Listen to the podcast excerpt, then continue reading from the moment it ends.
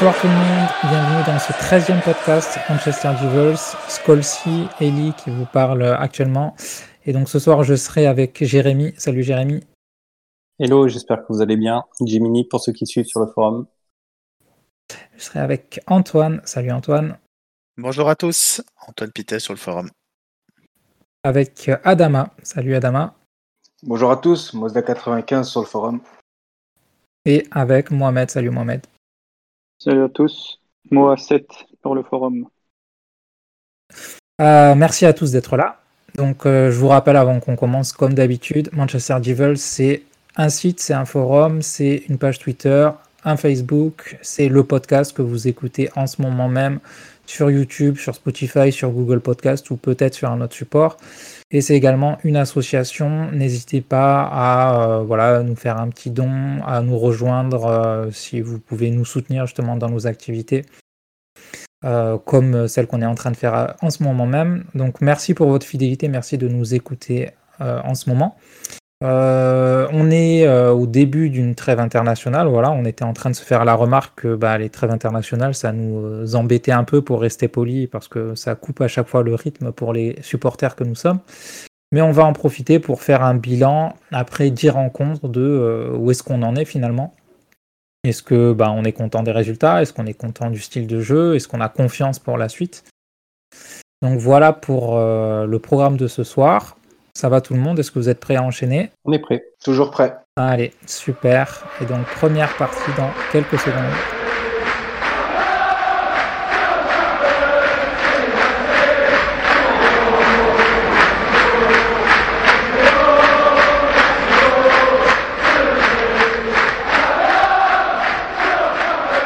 Ok, alors dans cette première partie, euh, donc on en est à 10 rencontres euh, officielles disputées cette saison.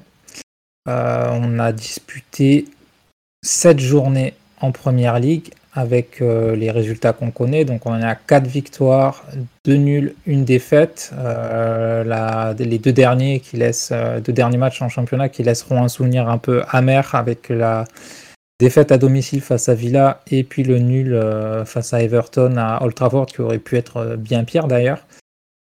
deux matchs en Ligue des Champions la défaite à Berne et la victoire sur le fil face à Villarreal, et puis une défaite en euh, League Cup face à West Ham. Donc voilà d'un point de vue euh, comptable, on va dire, d'un point de vue résultat où on en est. Comment vous avez vécu le début de saison?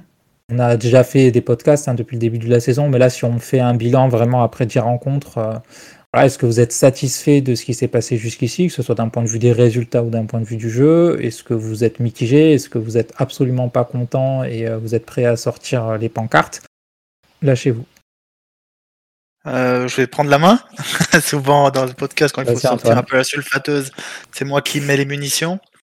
je dirais pas prêt à mettre les, pancartes, mais je trouve ce début de championnat, de championnat, début de saison très alarmant. Euh, on a une équipe euh, sur le papier qui est, euh, moi je l'ai dit déjà sur le forum, pour moi sur le papier on a une équipe qui est supérieure à une équipe comme Liverpool par exemple. on est moins, on est plus fort sur le, 11 pour moi que, que City. Après City sur la, globalité de l'effectif, ils sont tellement profonds avec tellement de talent qu'ils seront quand même supérieurs. Et Chelsea pour moi est au-dessus aussi de l'effectif. Mais on a un effectif qui est top 7, top 8 au monde en comptant, en comptant large et on joue comme, comme, euh, comme West Ham, comme Aston Villa. Et, moi, ce qui m'a marqué sur ce début de saison, c'est que, hormis le match contre Leeds, où on sait que c'est un super adversaire pour nous parce que c'est du football total et ça nous, ça nous va très bien, et contre Newcastle, où même le 4-1 est très flatteur, on a joué Southampton en championnat, ou même on, prend la Ligue des Champions. Euh, si, on prend les matchs contre Southampton, les Wolves, West Ham et Villarreal, donc ça fait un match nul, euh, une victoire contre les Wolves, euh, une victoire contre West Ham et une victoire contre Villarreal. On peut dire qu'on est très bien payé. On est très très bien payé. Euh, le match contre Southampton, c'est 1-1, c'est plus que juste et c'est le début de la masterclass de Réa. Elle commence contre Southampton. Les Wolves, je ne sais pas si vous vous rappelez du match, on se fait démonter et il nous faut une frappe. Déjà, il n'avait même pas à frapper, mais il frappe Greenwood, le gardien se trouve complètement. Mais c'est la seule action du match. On finit en dessous de 10 tirs.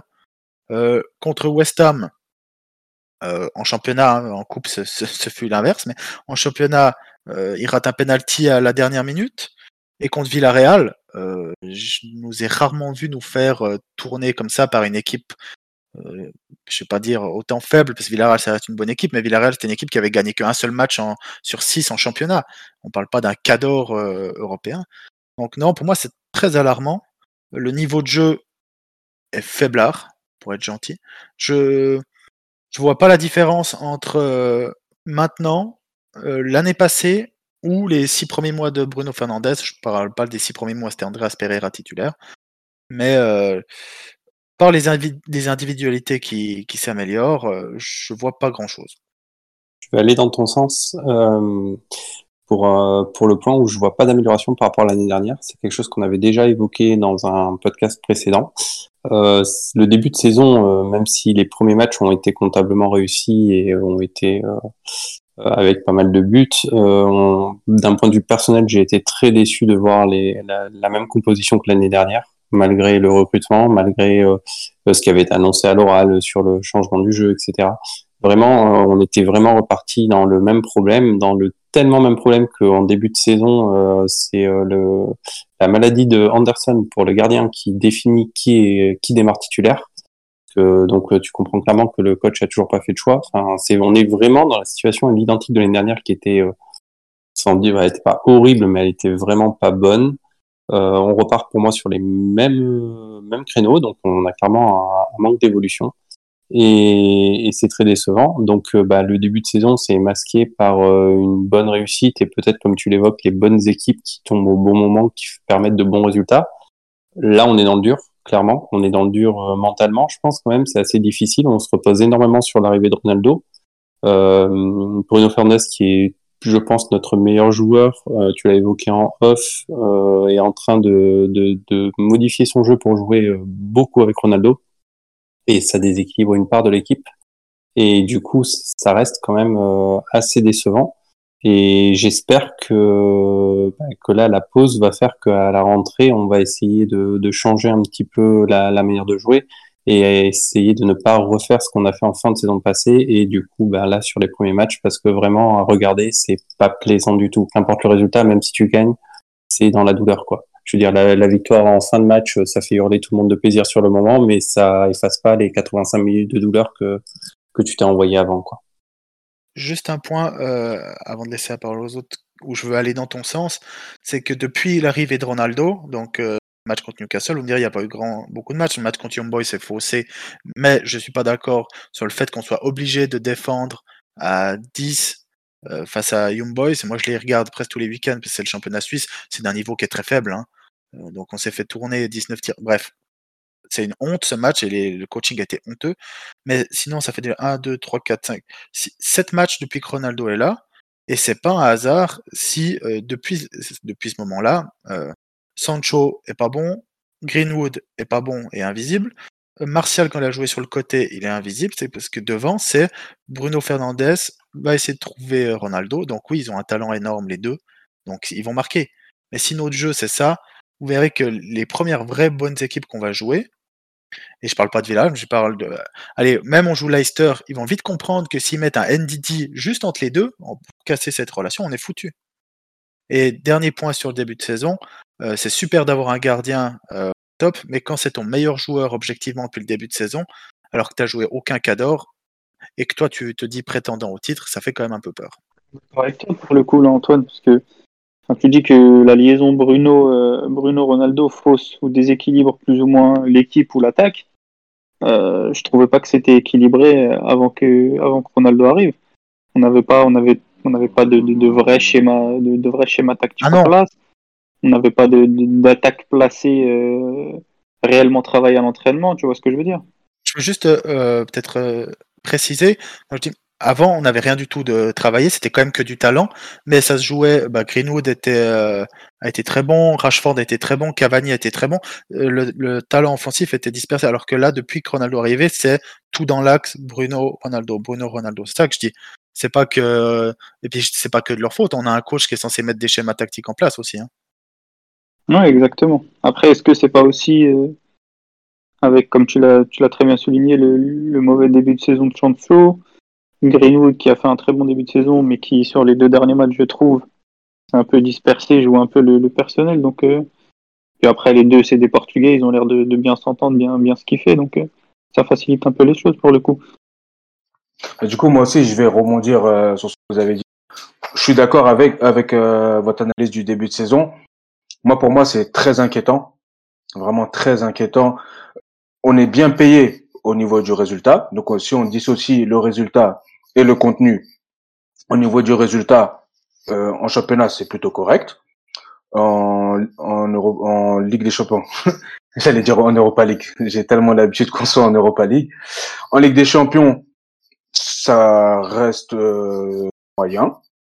Mais euh, au niveau du jeu, même si avec l'arrivée de Ronaldo, on s'attendait pas à ce que notre jeu soit flamboyant, il y a toujours aucun euh, circuit préférentiel. Donc on sait toujours pas si on joue en 4-2-3-1, si on joue en 4-3-3, euh, quelles sont les animations offensives, quelles sont les animations défensives, qu'est-ce qu'on fait à la perte du ballon. C'est inquiétant. Contre Villarreal, euh, on jouait euh, en 4-3-3 avec McTominay devant la défense. On sait que c'est pas son, son registre, c'est plutôt le registre de, de Matic. C'est, il y a aucune cohérence dans dans toute euh, dans, dans, ce que dans ce qu'on propose. On fait on fait venir euh, Varane, donc ça veut dire qu'on a deux défenseurs centraux qui sont capables de pouvoir relancer euh, le ballon proprement. Mais après, arriver au milieu de terrain, une fois qu'on a Fred et McTominay, ben là, on sait que déjà les ballons n'arriveront pas pas ou moins facilement vers la vers la ligne d'attaque.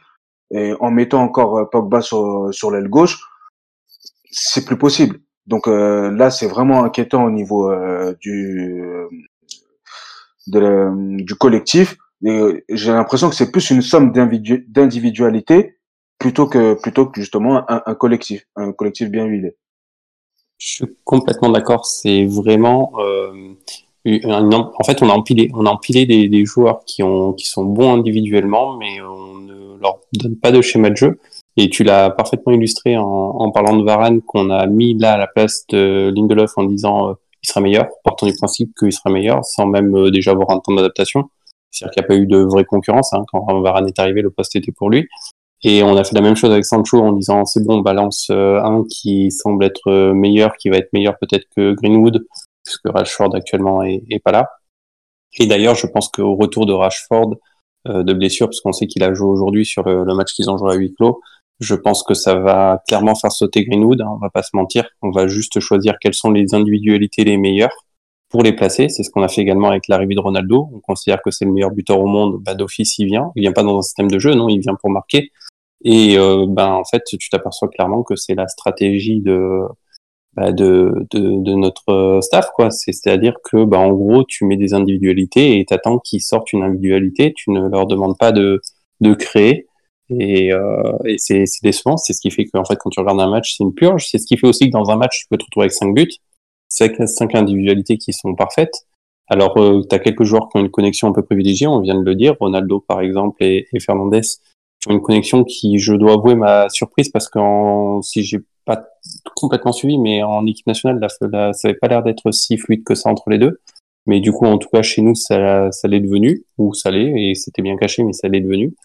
Mais vraiment, euh, pour aller complètement dans ton sens, on, on a empilé euh, encore plus d'individualités que l'année dernière, au point de carrément euh, refuser de mettre des individualités sur le banc et les placer n'importe où sur le terrain. Je pense à Pogba. On fait le choix de laisser Pogba sur le terrain, quitte à le mettre pas au bon poste, mais il faut qu'il soit là, quoi. Quitte à le mettre au début du match sur un côté et qu'en fait tu t'aperçois qu'il passe tout le match au milieu et que le latéral gauche est tout seul tout le match, par exemple. Mais c'est donc ce sont clairement des choix anti anti système. Il n'y a pas de terme. On en reparlera sûrement après dans, dans le staff quand, quand, quand, on en parlera, mais tout le monde a ce ressenti euh, de cet empilement de, de stars, parce qu'on peut dire que ça, on a empilé les stars. Mais ce qui me dérange, c'est que euh, notre staff est tellement faible tactiquement, et quand je dis notre staff, je pense surtout à, à mais les autres, euh, il y a un certain qui, on parlera après, qui ont sûrement qui seraient plus, plus facilement condamnable que Macron pour les emplois fictifs, mais euh, on a pris Varane, c'est toi qui parlais de Varane, on a pris Varane, on a enlevé Lindelof et on a mis Varane à la place. aucune adaptation. C'est-à-dire qu'on demande à Varane de faire plus ou moins ce qu'on demandait à Lindelof de faire. Mais non, c'est pas comme ça que ça marche. On, on, a fait rentrer Sancho, on a pris Sancho qui est, vous savez, je suis un de ces, sûrement le fan numéro un sur le forum de Sancho. Je le suis depuis deux ans et demi euh, à Dortmund. Euh, si le but de Solskjaer c'est de prendre les plus gros talents puis de les faire jouer et les mettre sur le terrain comme il le fait, ça sert à rien. Laisse-les où ils sont, parce que euh, ce qu'on fait de Sancho actuellement, c'est de loin pas ce que lui faisait en Bundesliga. Et, et ça se voit malheureusement dans ce début de championnat où en fait, on n'a aucune maîtrise collective. Comme tu disais, il n'y a aucune animation offensive et défensive. Euh, moi, j'ai une question quand même, parce qu'effectivement, on met le doigt sur euh, pas mal de choses qui sont largement perfectibles. Euh, est-ce qu'il y a quand même du positif à tirer de ces dix rencontres là qu'on a disputées depuis le début de la saison? Ou, pas? David Derea. Moi, je vais, je vais un peu nuancer. Je vais d'abord je vais un peu nuancer, sans que ce soit positif, mais je vais un peu nuancer et je laisserai les autres répondre à, la question. Le début de saison, pour moi, si je dois faire mon, bilan rapidement, euh, je dirais qu'il est amer. Parce que clairement, mis à part quelques, quelques sursauts, enfin, quelques, comme l'a dit tout à l'heure en off euh, Jérémy, euh, des victoires à la dernière seconde ou le 4-1 contre Newcastle qui fait plaisir, mais dans le contenu, c'était pas top. on, va se contenter de ça. Mais je nuance dans le sens où euh, les débuts de saison, j'ai l'impression qu'ils se, qu'ils se ressemblent. C'est-à-dire que l'année dernière, bon, c'était, Covid, c'était spécial, mais on accorde des vacances plus ou moins longues à certains. Euh, par exemple, Cavalli, euh, je pense que c'était, c'était compris dans le, dans le, dans le fait qu'il renouvelle, mais il a mis six semaines avant de revenir, alors qu'il avait, il avait fini la Copa América bien avant Fred, par exemple. Sancho qui, finit en même temps que, les autres Anglais, il revient, il revient une semaine ou deux semaines après. C'est, euh, Moi, je trouve que sur ça, il y a des manquements et c'est dommage parce qu'un début de saison, c'est là où tout le monde doit être prêt, doit être fit. Et j'ai l'impression que sur ça, Olé et le staff bâclent un peu ça et du coup, c'est c'est pas ça qui fait que, que les matchs sont mauvais. Mais c'est ça qui fait, pour moi, qu'on met plus de temps, si je, si je mets bien des guillemets, à lancer la machine collectivement, on est moins, on est moins bon parce que individuellement, les mecs sont pas au top. Après, collectivement, on n'a jamais été bon. Hein. Ouais, mais je parle surtout, on va dire, les individualités, les individualités pardon, ont plus de mal à porter l'équipe, vu qu'on sait tous que on se repose sur nos individualités. Nos, individualités, nos individualités pardon, fortes ne sont pas à, à, top de leur forme. Donc, euh, les, les mots qui sont multiples dans l'équipe, de l'équipe, sont plus, en, sont plus mis en avant. On a plus de mal. L'année dernière, l'une de notre force, par exemple, et je finis là-dessus, c'est qu'en deuxième mi-temps, on était, on était, je vais pas dire injouable, mais on sentait qu'il y avait une réelle différence physique euh, en deuxième mi-temps. Cette année, on le voit pas sur ce début de saison, par exemple. Le, ben, le point positif, oui, euh, mais euh, après l'autre entre guillemets autre point positif, c'est uniquement les résultats puisque comme je dis, au niveau du contenu, ça ça le fait pas du tout. Et euh, pour rebondir ce que tu disais euh, moi, ben oui, euh, on peut le prendre globalement. Alors le retour tardif de, de, certains comme Cavani, moi je pense qu'il faut leur laisser le temps de de prendre le, des congés comme ils veulent entre guillemets comme ils veulent pour qu'après ils puissent revenir frais et au top physiquement pour que dans la, partie la plus compliquée en février euh, et, et, mars, euh, là on, on, les a au top. Donc euh, que Cavani rentre tard de vacances, que un tel ou un tel Fred, Sancho, qu'ils arrivent longtemps après les autres les autres joueurs, aucun problème. Sauf que vu qu'on n'a pas de schéma de enfin d'animation offensive euh, travaillé, vu que le collectif n'est pas assez fort, ben oui, on se repose uniquement sur les individualités. Et là, pour le coup, là, ça se voit. Par exemple, un Sancho qui est hors de forme, ben là, pour le coup, ça se voit. Alors que si collectivement, on avait déjà euh, une équipe assez solide, ben ça se verrait un peu moins. Et son intégration, je pense qu'elle aurait été un peu plus facilitée. Donc c'est un peu ça le sens de ma réflexion. Ben c'est là où c'est où c'est problématique, dans le sens où tu sais que as, collectivement t'es pas fort et que dès que tu fais tourner ça va pas, tu sais, enfin, normalement, en tant que, enfin, c'est pas la première année en plus que ça se passe, t'as pas normalement à laisser des, joueurs partir en vacances plus longtemps que, que prévu. Il faut mettre une date. Euh, ceux qui ont joué l'Euro, euh, la finale par exemple, ils reviennent à telle date. Parce que là encore, cette année, et c'est là le seul point positif que je peux noter, c'est qu'au niveau comptable, on n'est pas largué. On a perdu des points, certes, mais comme les hein. autres en ont, en ont perdu aussi, bah, on est encore, on est encore entre guillemets dans la course. Ça peut aller, euh, ça peut aller très très vite. Euh, on joue les prochains matchs championnat Leicester-Liverpool euh, et Tottenham après. suivant les résultats, si tu, déjà tu perds contre Liverpool, t'es déjà, alors tu seras pas largué, mais à 5-6 points avec le rythme. Et je sais pas si j'ai eu la chance de regarder, parce qu'il y a une chance de regarder Chelsea, Liverpool et City jouer, mais on ne fait pas le même sport. Eux aussi, ils ont des individualités qui sont revenues avec trois semaines de retard. Hein. Lukaku, il a été signé une semaine après, euh, après Sancho. Non, après Varane même. Il a été signé tout début août et pourtant il est performant. Et même quand des fois ils le font pas jouer, ils sont performants. Ils ont des collectifs. Vous regardez Liverpool, ils ont eu pas mal de blessés de nouveau. Ils, font jouer, ils ont fait jouer, ils ont joué en attaque avec leur trident habituel. Des fois, ils ont fait jouer Jota. Au milieu, ils ont fait jouer un peu tout le monde. Ils ont leur Curtis, euh, Curtis Jones, là, qui, je crois que c'est lui qui s'est blessé. Mais bref, ils ont fait jouer un peu tout le monde, mais ils ont un collectif et, euh, et ça peut rouler. Mais si on peut, si juste pour finir sur la question d'Eli, le, positif, et, mais je vais quand même mettre un peu de négatif là-dedans. C'est, euh, pour moi, le seul joueur qui est au top niveau par rapport aux attentes qu'on a, c'est De Réa. J'oublie pas, j'oublie pas que l'année passée, Solskjaer a attendu de le laisser partir pour la naissance de son premier enfant pour le mettre sur le banc. Ça, j'oublie pas. Donc maintenant de le voir, le, voir l'aduler en conférence de presse, ah, on savait que c'était un top gardien. Ouais, quand, quand tu l'as fait partir en Espagne et t'as profité de qu'il soit en train de d'être à côté de sa femme qui accouche pour le mettre sur le banc et mettre Anderson, moi ça, ça me gêne. Mais sinon, de Réa, très très très content pour lui. Euh, je vous rappelle qu'il vient d'avoir 30 ans, ou il les a pas encore eu, ou il a 29 ans. Donc il est au prime, il est à son prime. Et comme tu disais Jérémy au début, c'est un nouveau problème à régler parce qu'actuellement tu peux pas mettre Anderson au goal. Merci tout le monde pour vos avis. On revient dans quelques secondes avec un nouveau sujet.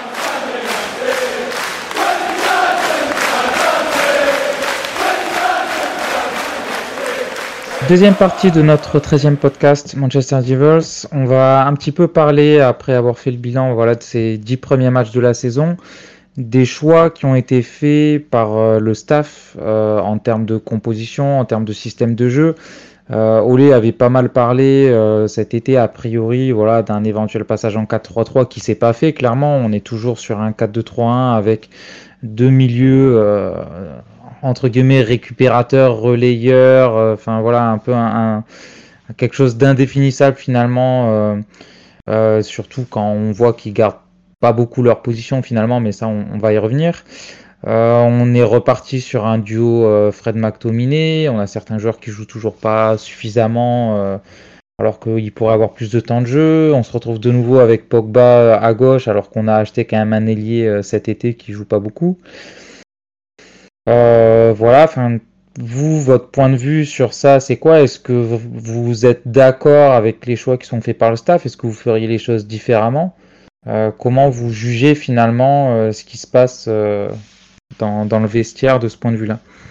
Alors, moi personnellement, je suis pas, je suis pas, pas forcément d'accord avec les choix qui ont été faits jusqu'à présent. Comme tu l'as bien dit, on a, on a parlé cet été du, du fameux 4-3-3, enfin D'après les, rumeurs et les infos qu'on a eues, Olé a parlé aux, joueurs et leur a dit qu'il y aura sûrement, un passage en, 4-3 à prévoir. Ça fait maintenant 10 matchs. On, arrive à, octobre.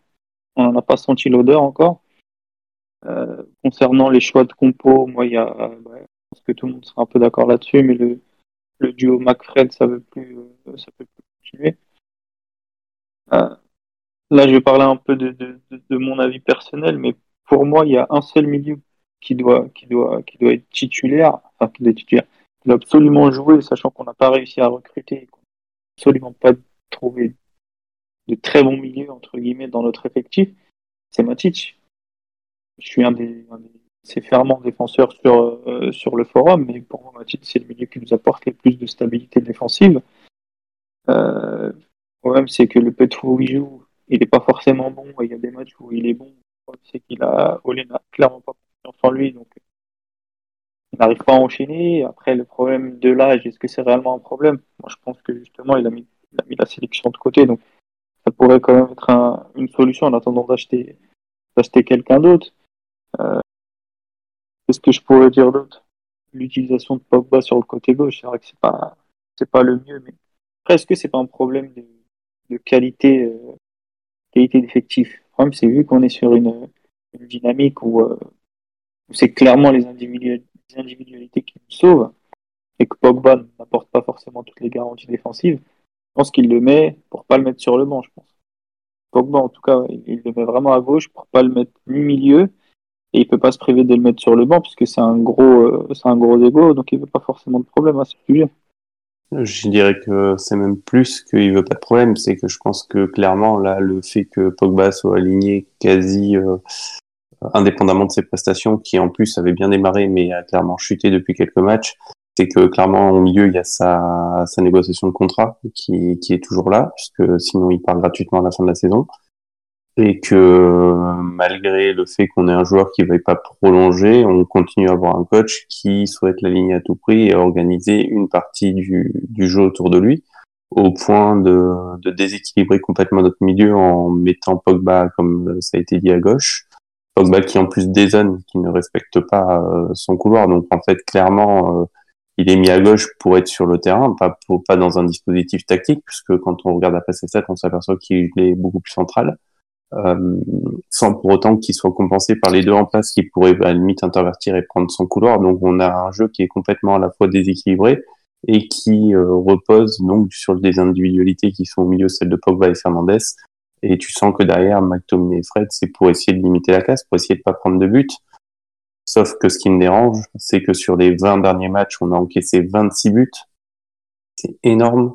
Donc on a clairement un problème, problème qui est pas tant défensif au niveau de la défense, parce que sans être exceptionnelle, elle est correcte. On en plus un De cette année qui est euh, clairement à un niveau qui était le sien il y a, il y a trois ans. Et euh, donc on a clairement le, le, problème vient vraiment du milieu et de ce déséquilibre qui laisse des, des trous et on se fait perforer à la moindre contre-attaque euh, comme, comme une équipe qui n'est simplement pas organisée en fait. Mais, mais je reviens rapidement sur le sur le cas Pogba ça serait pas entre guillemets dérangeant si, si tu voyais qu'il y avait une y avait un, travail tactique par exemple Pogba en, en, faux meneur de jeu côté gauche avec Shaw qui prend le couloir mais même ça on le voit pas. Donc dans, dans, dans, dans ce cas précis oui c'est problématique parce qu'il n'y a rien de travail en fait. Tu sens vraiment qu'il le met à gauche enfin il le met sur le, le 11 de départ pour ne pas le mettre sur le banc. Je suis tout à fait d'accord avec toi Mohamed euh, et Jérémy, je suis aussi d'accord avec toi. Euh, moi-même, je suis d'accord avec toi sur la partie euh, où euh, c'est clairement le 6 qui, c'est le seul 6 qu'on a. Je l'avais dit dans le précédent podcast, quand on a démarré la saison avec le recrutement qu'on qu'on avait fait, moi j'étais plutôt enthousiaste puisque euh, je me suis dit euh, Varane apportera aussi de la variété et on va plus essentiellement euh, sortir les premiers ballons avec euh, Maguire. Parce qu'on savait qu'avec Lindelof, c'était un peu compliqué, euh, même si il a quand même une, bonne qualité de relance. Mais je pense que Varane apporte aussi cette, cette, cette, assurance dans, la relance. Pour le moment, on l'a pas forcément trop vu. Mais moi, c'était. quand même, hein. On a vu quelques belles transversales du droit du gauche de Varane. Donc, mais je pense, qu'on peut, on peut voir un peu plus. Euh, pour, le moment, je suis encore un peu sur ma fin euh, concernant Varane, à la fois sur le plan défensif et à la fois euh, au niveau au niveau technique. mais pour en revenir à Matic, oui, c'est le seul profil que l'on a. Et je pense que Olé voulait installer un milieu à trois, donc avec une pointe basse et deux milieux relayeurs, et surtout qu'on a le, le, les profils types des milieux relayeurs qui sont Pogba qui joue axial gauche et Fernandez qui peut jouer axial droit. Sauf qu'il n'a pas confiance en Matic pour diverses raisons, euh, peut-être liées à l'âge, peut-être euh, au physique, mais quand bien même il, manquerait, de physique. Moi, je pense qu'il est tout à fait capable de jouer une heure à très haut niveau. Donc, il peut jouer une heure à très haut niveau on fait le résultat, et à ce moment-là, on peut, le remplacer par soit Fred, soit McTominay, soit Van de et euh, on voit en, fonction, de, la physionomie du match. Et euh, pour le cas Pogba, c'est clairement une solution politique. Donc je suis d'accord avec toi, Jérémy. S'il le, il le met à gauche, ben, c'est uniquement parce qu'il est obligé de le mettre, enfin, il se sent obligé de le mettre, et que de, de le mettre dans un double pivot avec, euh, par exemple, avec McTominay, euh, on sait qu'il n'apporte pas les garanties défensives et donc aucune stabilité au milieu terrain, ce qui fait que la défense va prendre des vagues et on va essentiellement taper sur la défense. Sauf que au milieu de terrain, euh, ça, ça, va pas forcément.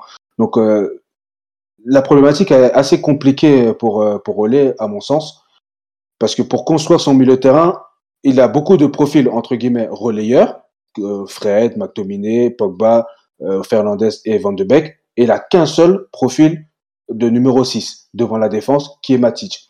Et il ne l'aligne pas pour X raisons que, l'on ne connaît pas forcément.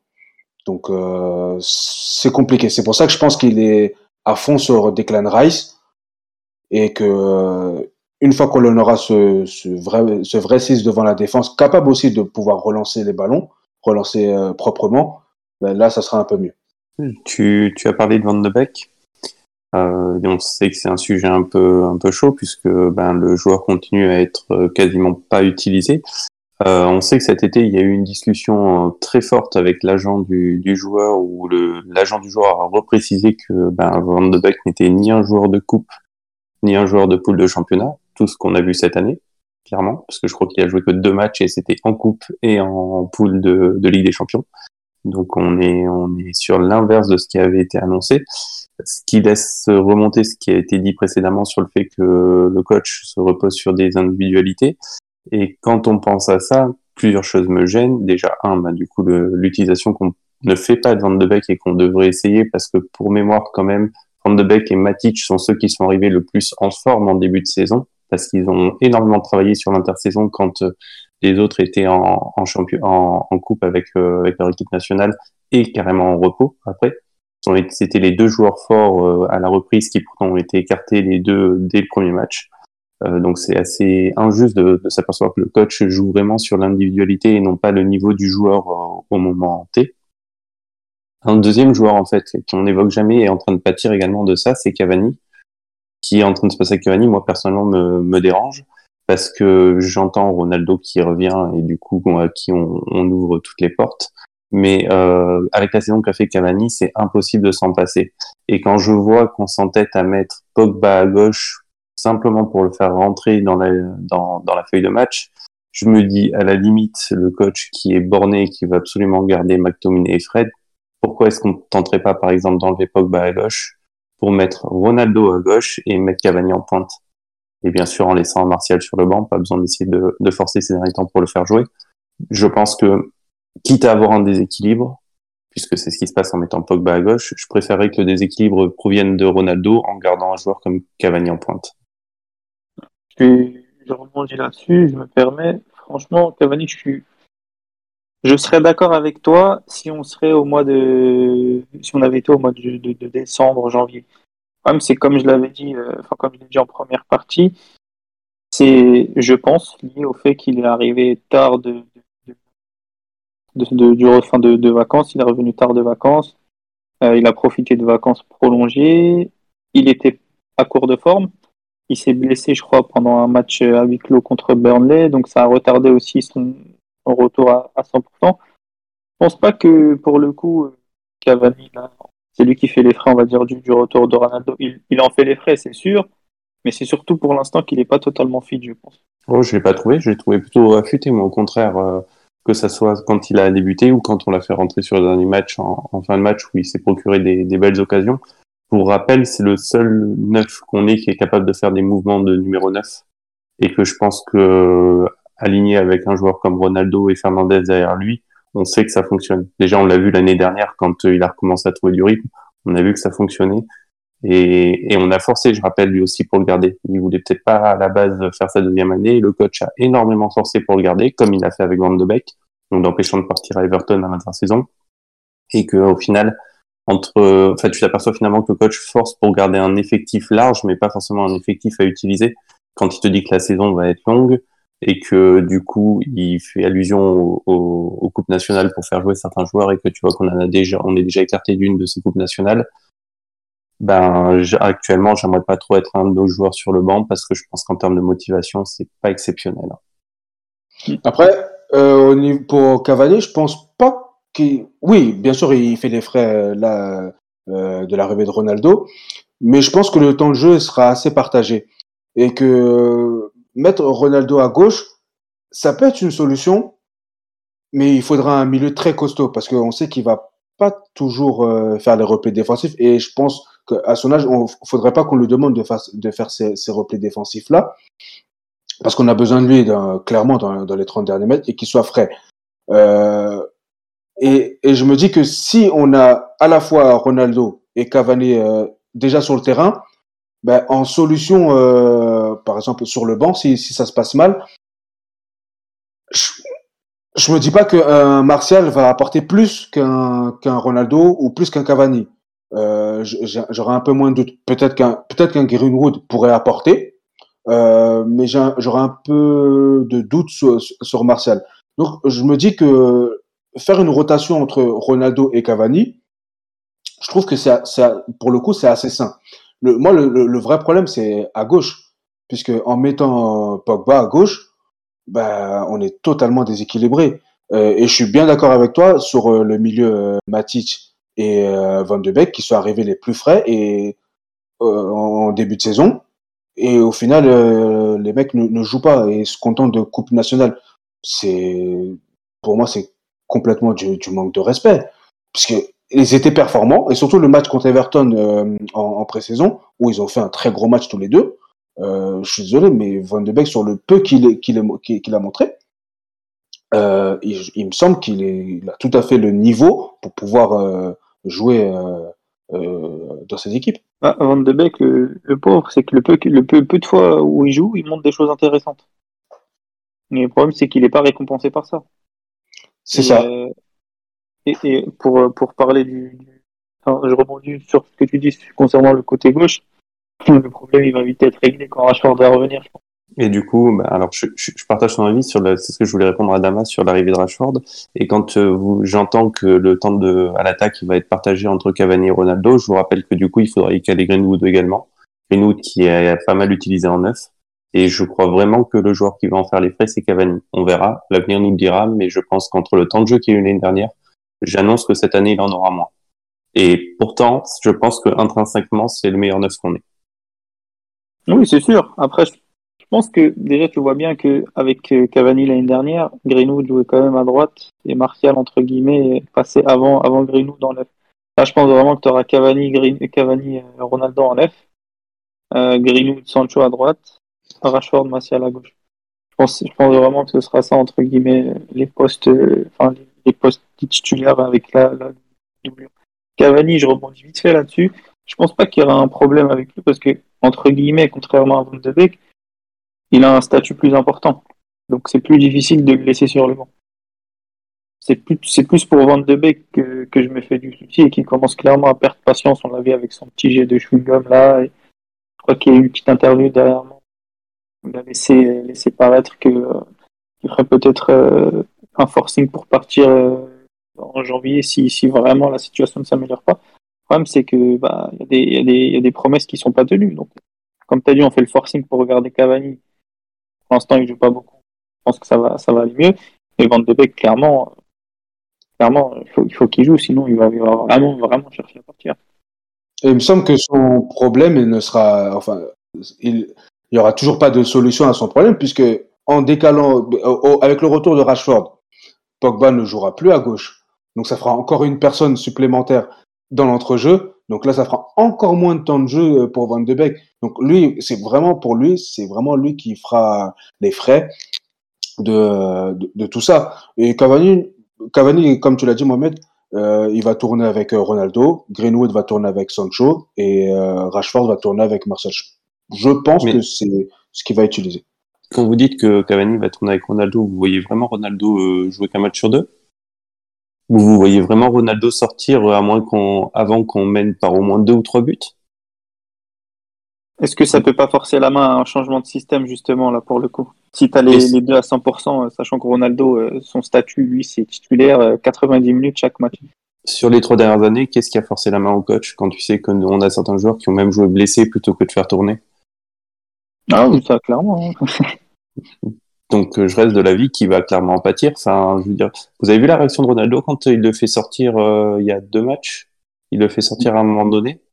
La réaction de Ronaldo qui apprécie pas, carrément, euh, ils en parlent en conférence d'après-match? Ah non, j'avais pas fait attention.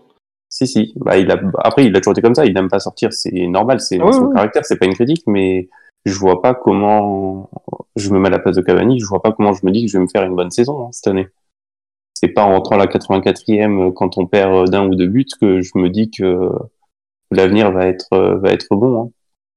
Mais est-ce que Ronaldo peut enchaîner les matchs tous les trois jours? Bien sûr, euh, la réponse euh, elle peut sembler évidente, mais à son âge, est-ce que c'est pas mieux de l'économiser euh, et par exemple, comme le fait Ole en ce moment, euh, un match, il le met, euh, il peut jouer 70-80 minutes, et le match d'après, il le, le fait pas débuter, il le fait rentrer juste après.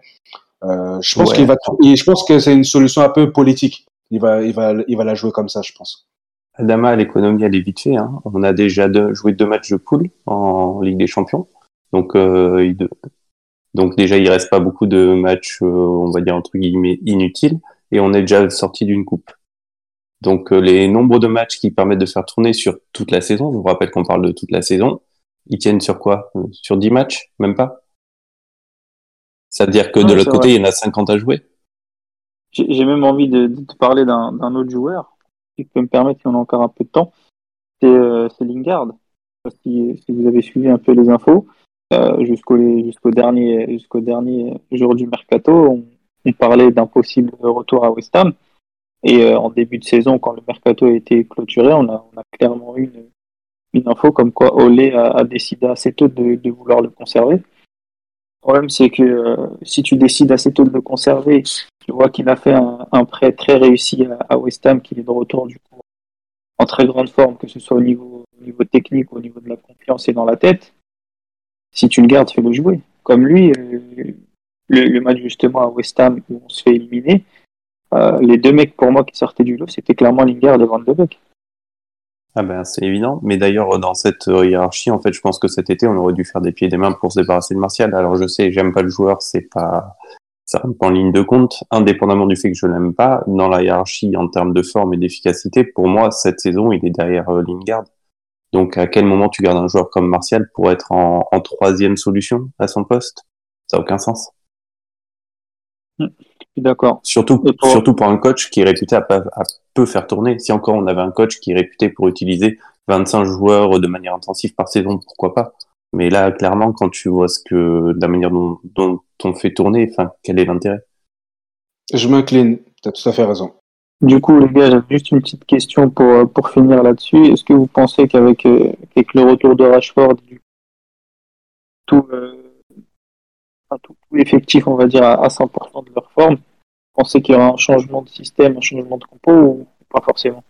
Honnêtement, euh, j'aimerais, j'y crois pas. Donc la réponse est non, dans le sens où je pense pas que le coach changera.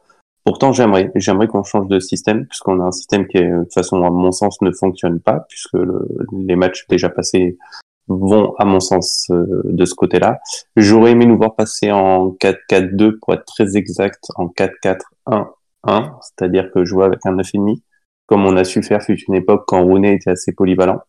Dans le, poste de ce Rooney-là, moi, j'y verrais très bien Fernandez, c'est-à-dire en fait en premier attaquant, mais reculé derrière le deuxième, donc clairement un 4-4-1-1 la pointe, eh ben, vous choisissez entre Ronaldo et Cavani qui devrait y être, mais euh, si on veut être parfait, à mon avis, Cavani serait meilleur, mais bon, clairement, on sait que c'est Ronaldo qui a, qui a, la carte.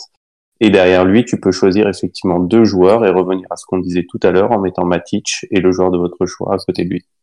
Avec deux ailiers qui savent faire le piston et qui savent apporter le danger et surtout le surnombre et qui sont un minimum de repli défensif en gardant nos quatre derrière. Moi, c'est ce que j'aimerais voir, mais je m'y attends absolument pas. Bah, c'est un, un, peu ce qu'on a, entre guillemets. On a un, un 4-2-3-1, donc. Enfin, Genre un 4-4-2 pour moi, c'est deux, deux avant-centres purs, tu vois. Actuellement, on n'a pas des gens qui font le piston sur le côté. Hein. Actuellement, on a nos latéraux qui sont qui font le piston et dans, dans ton 4-2-3-1, en fait, dans ton 3 à gauche, je te rappelle que Pogba tient pas son poste.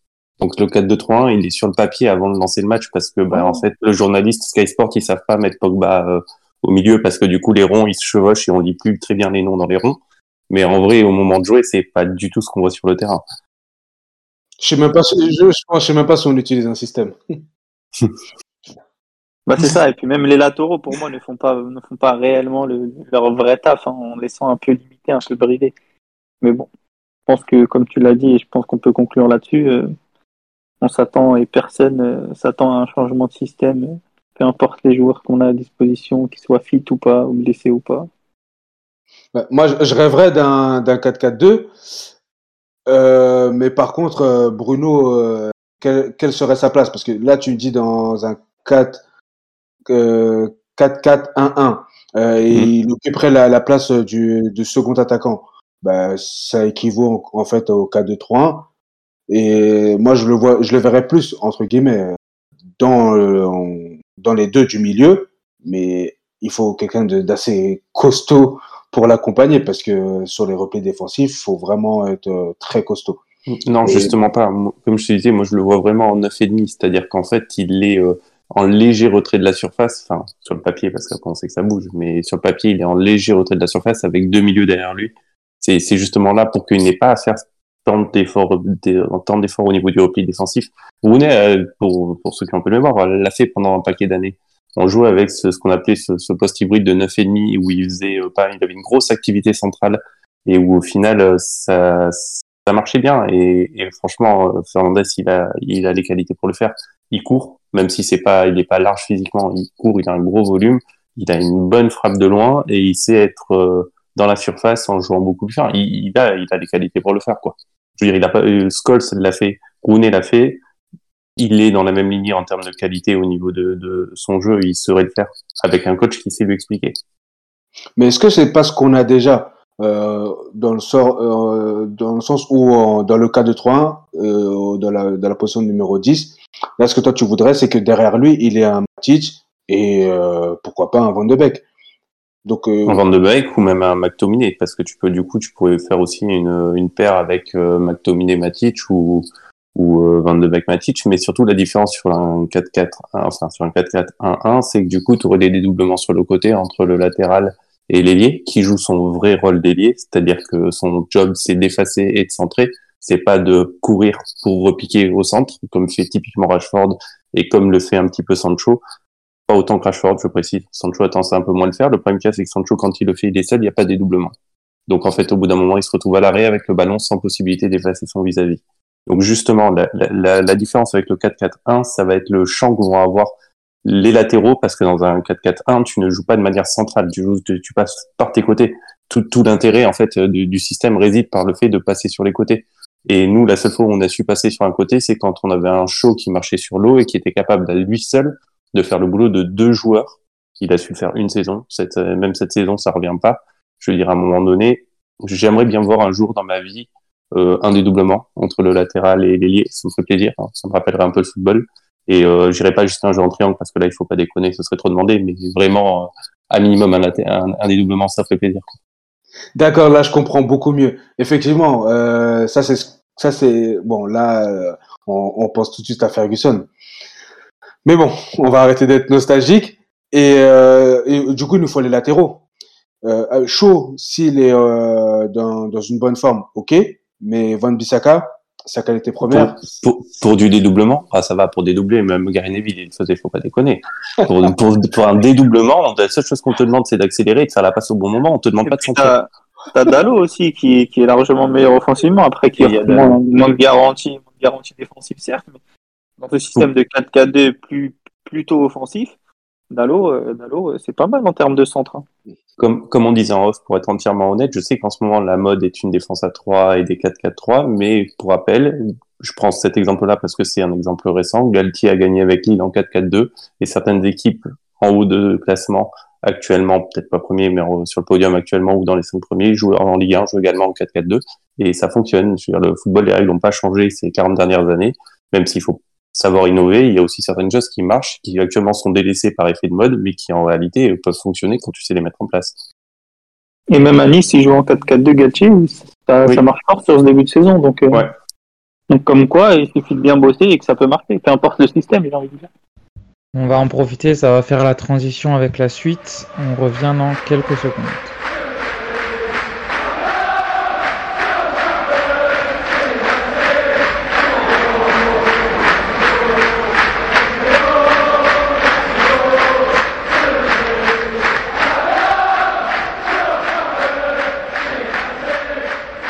On a pas mal parlé de ce qui s'est passé depuis le début de la saison, on a parlé du système de jeu, on a parlé des choix qui sont faits en termes de joueurs euh, alignés sur le terrain, euh, de comment cette gestion humaine est faite finalement. Et on n'a pas tant parlé que ça finalement paradoxalement de notre staff. Euh, Ole voilà, qui est un joueur qu'on a tous adoré je pense, a été prolongé cet été là jusqu'en 2024. Euh, Mike Phelan a prolongé la semaine dernière euh, jusqu'en 2024 aussi. Pour Michael Carrick et Kieran McKenna, ce serait en cours. Donc clairement, il y a une confiance du board envers ces personnes-là pour emmener United dans la bonne direction. mais c'est une confiance qu'on retrouve de façon plutôt mitigée finalement chez les supporters. Il suffit de voir en fait ce qu'on lit sur notre forum pour voir que les avis sont partagés. Donc, vous, qu'est-ce que vous en pensez finalement de tout ça? Est-ce que vous avez confiance aujourd'hui dans notre staff qui est là depuis, je le rappelle, quand même trois ans là cet hiver pour aller plus loin ou est-ce qu'on pense qu'on a atteint nos limites et qu'il faudrait euh, passer à autre chose? Bah, En début de saison, lorsqu'on a démarré la saison, j'avais une grosse confiance. Je me disais, avec les recrues et euh, l'arrivée aussi de du, hum, du préparateur pour les coups de pied arrêtés. Euh, désolé, j'ai pas son nom. Euh, je, me disais, le coaching staff pour euh, aurait comment dire? J'avais j'avais une confiance dans euh, dans le dans le staff là après dix journées ça commence à être dur moi, je suis plutôt un all-in. Mais là, ça commence vraiment à être dur et les arguments commencent à un peu à être difficiles. Euh, J'en parle souvent, soit avec euh, des amis ou des, des personnes à l'extérieur. J'ai plus beaucoup d'arguments en fait pour euh, pour euh, pour le staff. En soi, euh, sur Olé, sur le, son bilan global, moi je suis plutôt je suis plutôt entre guillemets satisfait satisfait. Pourquoi? Parce que euh, on voit une progression d'année en année. Pas dans le jeu, mais en termes de résultats, on a, on a une progression. Ça, on peut pas lui enlever. On peut pas lui enlever également qu'il a, euh, a un record de, de, de, matchs euh, sans défaite à l'extérieur. Ça aussi, on peut pas lui enlever. Maintenant, au niveau de son staff, parce que lui, comment il, comment il fonctionne, enfin, de, de ce qu'il a dit, lui s'occupe principalement de la partie entre guillemets managériale et euh, au niveau tactique, il laisse ça à ses adjoints. Et donc là, ce qu'on voit avec euh, ce qu'on voit sur le terrain, ben ça pose quand même des questions. Donc ça pose clairement les questions de Carrick, McKenna euh, ou de Mike Phelan. On se dit, en voyant l'équipe évoluer, on se dit, ben, qu'est-ce qu'ils font à l'entraînement? Est-ce qu'ils travaillent réellement certains systèmes? Certains schémas, certains circuits. Euh, on se pose vraiment des questions. Et donc là, on sentait, après cette série de mauvais résultats, on sentait un, un, vent d'olé out euh, venir. Et je pense que le board l'a bien compris et a annoncé très rapidement les, les futures prolongations euh, des, des, adjoints. Donc ça veut dire qu'ils ont complètement confiance euh, en Olé. Je garde quand même une confiance en lui, mais on va dire c'est du 55-45. Je suis plus euh, dans du 70-30. Euh, mais il va falloir sérieusement redresser la barre. Et euh, de toute façon, la saison n'est pas finie. Et moi, je pense qu'il faut rester jusqu'à la fin de saison. Et comme on dit, c'est à la fin du bal que l'on paye les musiciens. Déjà, ça fait peur parce que quand tu commences ton argumentaire en étant all in, alors je vais dessus donner ma position, je suis pas all out, mais je suis pas all in. Actuellement, j'ai pas d'avis. Mais par contre, quand tu commences à dire qu'on a recruté quelqu'un pour travailler les coups de pied arrêtés et que notre système sur coup de pied arrêté n'a absolument pas changé, c'est-à-dire que tu as toujours des joueurs en queue leu sur des corners, moi ça me rend dingue. Je sais pas ce qu'on fait là en mettant les deux défenseurs plus euh, McTominay quand les trois ils sont l'un derrière l'autre. Je, je, je, comprends pas la, la plus-value, surtout quand on voit que ça ne marche pas. Enfin, à un moment donné, change, essaye autre chose et que du coup tu te dis, mais on a recruté un mec et en fait rien n'a changé. Et ce, raisonnement est encore plus global parce que euh, j'ai lu deux nouvelles qui sur deux sujets différents, mais qui concernent nos coachs. Euh, premièrement, euh, il y a Nicky Butt qui donc a entraîné chez nous en équipe première, mais surtout chez les jeunes, qui a fait une interview en disant que quand Kena est arrivé, ça a été une bouffée d'air frais. Je rappelle que Kena est arrivé sous la fin, enfin milieu fin de Mourinho, je sens pas la bouffée. Enfin, je sais pas vous, je vois pas à quel moment ça a été une bouffée d'air frais aussi bien tactique qu'au niveau des joueurs. Donc euh, déjà quand j'entends ce, ce, genre de choses, c'est c'est quand même assez curieux. Euh, Olé, il a sûrement ses limites, mais c'est des limites qui pourraient être euh, pas forcément gênantes parce qu'on sait quand même qu'il sait tenir son groupe, il a au moins cette qualité-là. Et je pense que s'il était mieux entouré, il y a certaines choses qui se passeraient beaucoup mieux je je comprends pas comment ces adjoints pètent pas un plomb quand euh, les remplacements se font pas ou qu'on les fait à la 85e minute dans un premier temps. Et si on revient sur ce que tu disais Adama sur le fait que le, le board envoie un message fort en prolongeant euh, Ole j'ai quand même une arrière-pensée qui me, demande si c'est vraiment du sportif. Pour, euh, je sais pas si vous avez vu passer l'info ou pas, on a cédé pour je ne sais plus combien de millions euh, une partie du club sur en bourse qui s'est faite juste après l'arrivée de Ronaldo parce que le, club a pris pas mal euh, sur, sur le marché boursier. Et honnêtement, le fait d'annoncer la prolongation du coach quand statistiquement tu as terminé deuxième l'année passée, euh, en fait, c'est juste un moyen de rassurer l'investisseur. Et malheureusement, j'ai un petit peu peur que la prolongation du coach, ça soit plus une décision économique qu'une réelle décision euh, sportive. Euh, donc je suis assez sceptique. Je suis, vraiment assez sceptique. J'aimerais vraiment que pour pas être un all out, en fait, il faudrait commencer. En fait, je serais un de ses adjoints out. J'aimerais vraiment qu'il renouvelle son, staff de proximité pour voir si ça change quelque chose. Et si ça change rien, ben à ce moment-là, je viendrai peut-être un peut-être un all out. Moi, je suis partagé. Oui, comme, je dis, je, reste. Enfin, quand je dis all in, euh, oui, je, reste, je reste quand même all-in pour, pour, pas, pour pas dire euh, euh, ni, ni oui ni non. Mais en fait, la, question que je me pose, c'est est-ce quelle est sa philosophie de jeu? Parce que oui, c'est bien beau de dire attacking football, attacking football, ok. Mais quelle est sa, sa philosophie de jeu? Moi, je, après trois ans, je comprends toujours pas la, philosophie de jeu. Donc je veux bien qu'il laisse euh, entre guillemets le travail tactique à ses adjoints, mais et que euh, apparemment McKenna soit un crack. Mais moi, je, en termes de ressenti, en, en, encore une fois, dans le jeu, je vois rien. Je vois pas de circuit, euh, que ce soit défensif ou offensif. Euh, les mecs, quand, ne serait-ce pour déclencher un pressing, bah, ils courent comme des poulets sans tête. Ronaldo va courir dans un sens, euh, Bruno va courir dans un sens. Il n'y a aucune coordination. Et même quand on a le ballon, c'est euh, bah, le milieu excentré a le ballon, bah, on le laisse faire une différence et on attend que qu'il centre et au petit bonheur la chance si Ronaldo euh, tombe dessus.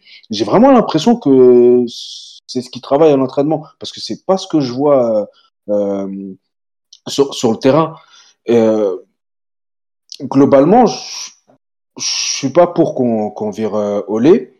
Et comme je le dis, les arguments commencent à un peu être euh, compliqués à trouver parce que euh, je vois aucune progression. Et pour moi, je me dis vraiment, il faut le laisser jusqu'à la fin de saison euh, et de faire le bilan. Et pour moi, cette saison, on doit gagner un titre et pas entre guillemets n'importe quel titre. Pour moi, on doit être champion. Et si on n'est pas champion, faut vraiment que l'équipe qui sera championne ait été exceptionnelle parce qu'avec l'effectif que l'on a, bien sûr, en termes d'effectifs et de collectif, euh, il y a des équipes qui sont devant nous comme Manchester City ou Liverpool. Ça me fait mal de le dire, mais c'est vrai. Chelsea. Chelsea, je suis pas si convaincu que ça. Très sincèrement, je suis pas si convaincu que ça qu'il soit. Oui, collectivement, quand la, la façon qu'il joue, Oui, bien sûr, là, c'est bien sûr au-dessus. Mais je suis pas persuadé qu'il soit meilleur que nous. Je pense que si on, avait justement ce fond de jeu euh, propre à, notre équipe, ben, Chelsea euh, ne serait, on, ne ferait pas passer Chelsea pour euh, pour une machine. J'ai une question parce que du coup, avec cette réflexion, enfin, moi, il y a un truc qui me vient de suite à l'esprit. Tu dis, on n'a pas le meilleur effectif de première ligue. Ça s'entend. Je, je suis assez d'accord, mais ça se défend. Mais, mais, je suis d'accord, ça, ça, se défend. Mais si de l'autre côté, dans la balance, je m'aperçois également qu'on n'a pas le meilleur coaching, parce que clairement, en première ligue actuellement, on a des coachs qui sont meilleurs que, que le nôtre. Bah, du coup, si t'as pas le meilleur coach et pas la meilleure équipe, t'as quand même une attente de champion. Moi, non. Hein. Je vois pas comment, si t'as pas le meilleur coach et que t'as pas la meilleure équipe, qu'est-ce qui va statistiquement te dire que ton attente, c'est de gagner?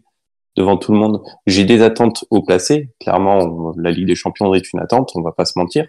Mais euh, le fait de ne pas gagner la première ligue ne sera pas une déception.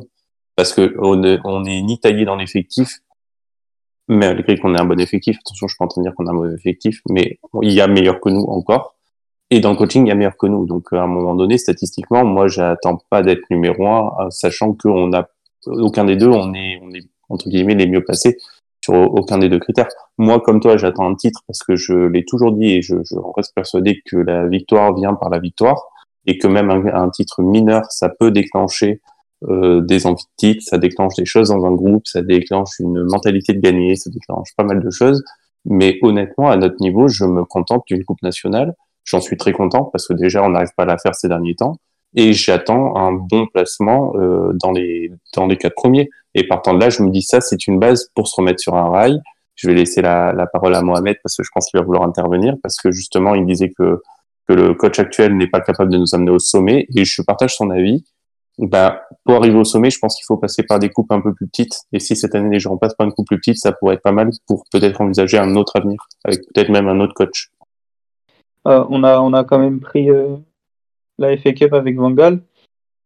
Euh, il s'est fait virer derrière. On a pris la première saison de Mourinho était très bonne. On a pris trois titres, dont l'Europa League et, et la Carabao Cup. Le problème, c'est que derrière, tu n'as pas forcément instauré, un, climat de vainqueur, j'ai l'impression, dans, cet effectif-là. Et si, c'est une petite question que je vous pose en même temps, mais si on avait pris l'Europa League pour vous, est-ce que ça aurait changé grand-chose? Oui. Oui, parce que le problème. Oui, alors oui, excuse-moi, Adama. Oui, parce que déjà actuellement, euh, Ole Gunnar a une réputation de perdant à cause de ses nombreuses demi-finales et finales perdues. Donc là, on aurait déjà, on aurait déjà un titre européen, donc la perception serait différente.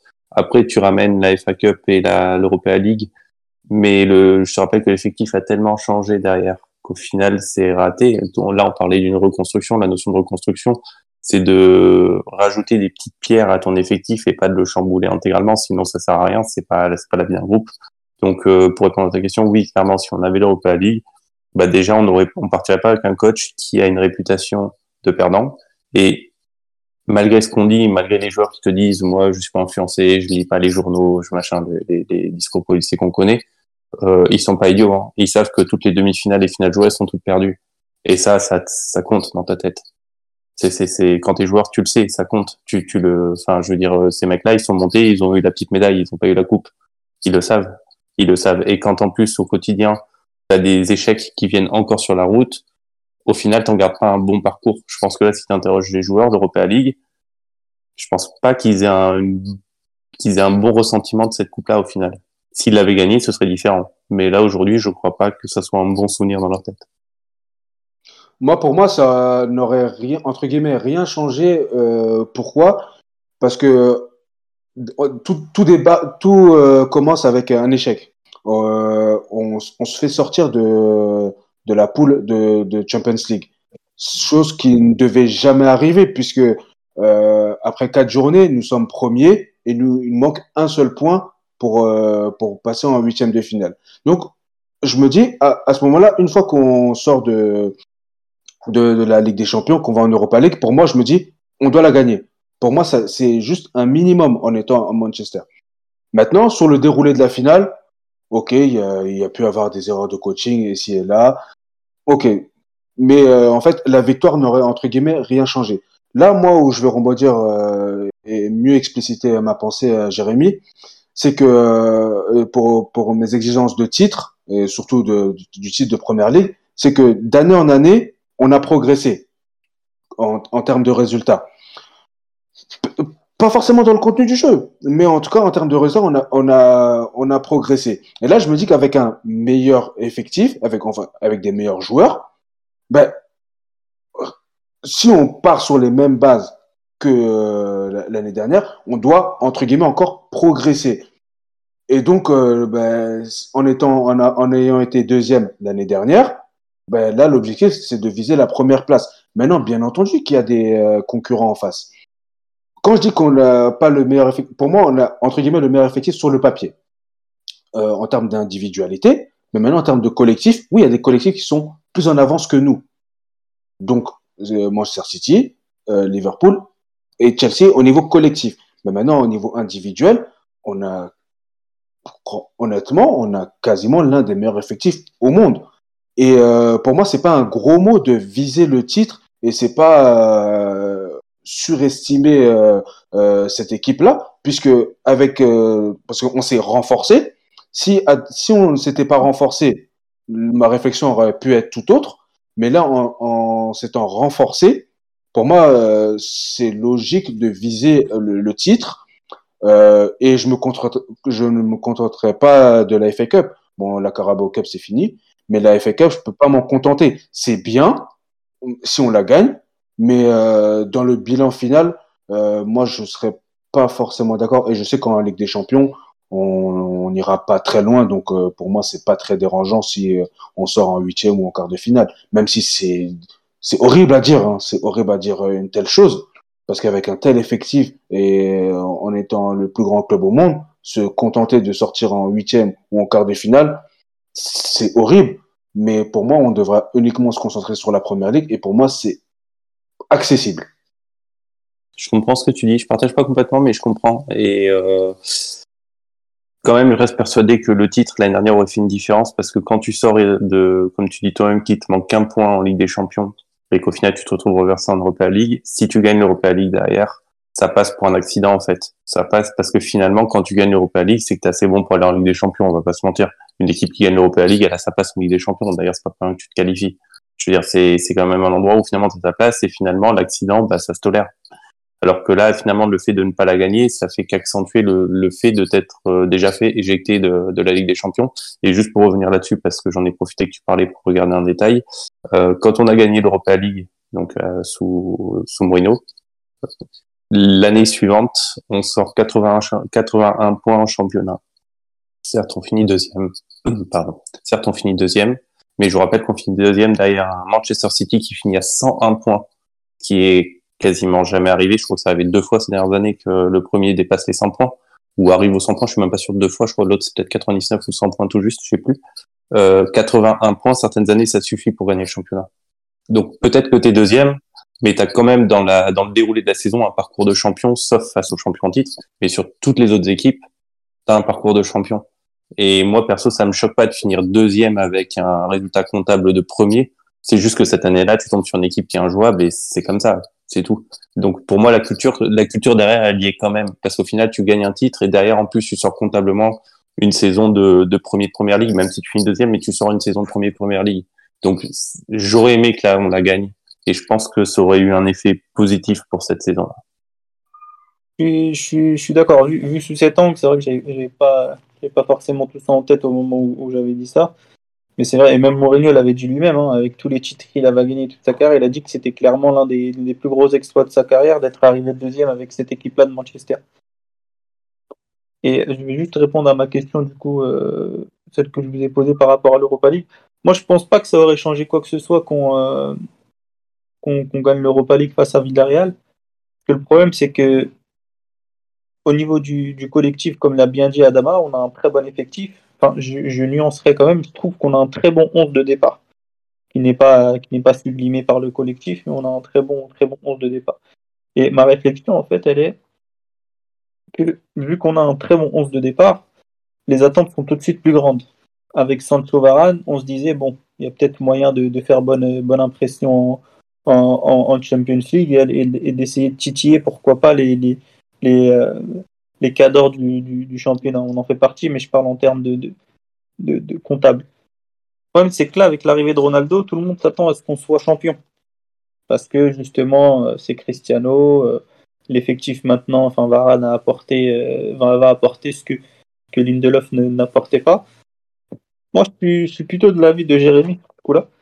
Et puis malheureusement, c'est les, les dix premiers matchs là qui, qui, ont fait un peu que je redescende un peu sur terre, mais pas forcément convaincu qu'on jouera, qu'on jouera les premiers rôles euh, cette saison en championnat.